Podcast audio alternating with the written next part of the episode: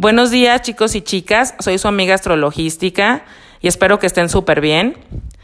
El día de hoy, 19 de febrero, el sol está entrando en Pisces, así que vengo a dejarles un astrobite a estos nativos del signo de Pisces y con cuáles son los signos que se puede relacionar de forma amorosa y, y conocer la interacción con cada uno de ellos. Hablando un poquito primero del signo de Pisces, Pisces es un signo en elemento de agua. Y esto habla que es un signo muy emotivo, sensible, intuitivo, romántico, pero también muy creativo.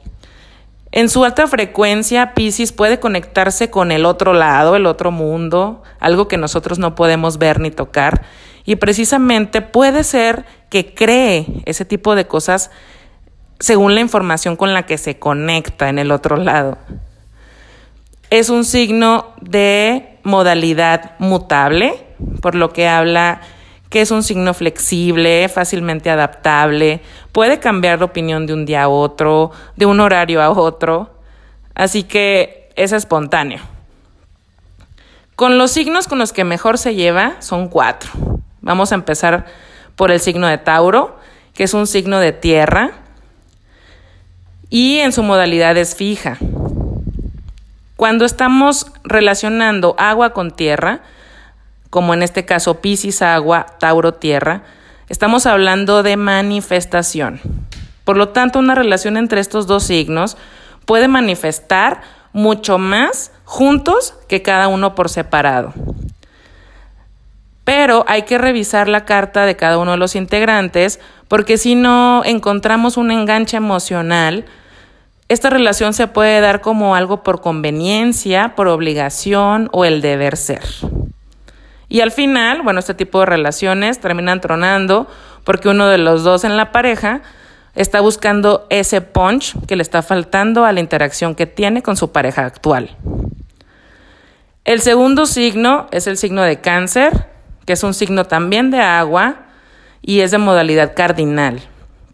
Siendo de agua como Pisces, Quiere decir que la relación entre estos dos signos es bastante natural.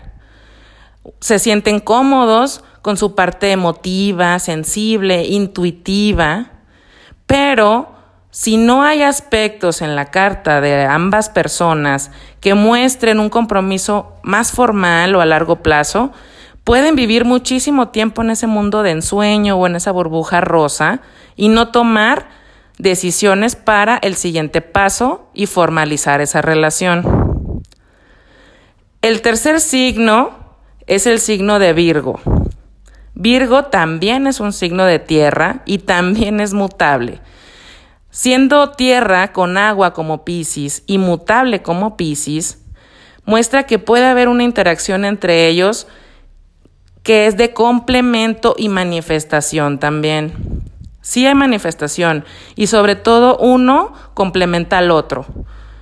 Uno vive en la parte de ensueño y en la parte etérea y el otro, la pareja, lo va a estar alando a organizar, a poner base a tierra de todos esos sueños. Entonces juntos pueden ser un equipo indestructible. Si es que ambos están de acuerdo a trabajar la proyección que tiene el uno en el otro, porque ambos también van a ser espejos el uno del otro.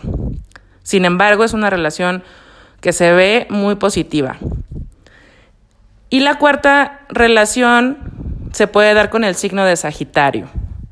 Sagitario también es de modalidad mutable, por lo que también es espontáneo y flexible, y en su elemento es de fuego. Entonces añade una pasión extra para la persona Pisces que sí lo puede hacer que se enganche y que sí puede ser que se quede ahí por mucho tiempo. Son un par de signos que se vuelven cómplices y que se ayudan el uno al otro. Esta relación se puede dar de una forma muy pública. Puede ser también que uno sea de una nacionalidad y el otro de una diferente. O que ambos se vayan a vivir al extranjero juntos. Es una relación que todo el mundo va a estar siguiendo, que les interesa, que les gusta, y hay que cuidar esa parte para que no se vuelva como demasiado importante lo que piensen los demás de nuestra relación y cuidar más bien lo que la relación interna que tenemos el uno con el otro. Espero que les haya gustado. Después voy a estar dejando otros astrobytes y vamos a estar platicando también del ascendente en Pisces. Así que nos escuchamos la próxima. Gracias.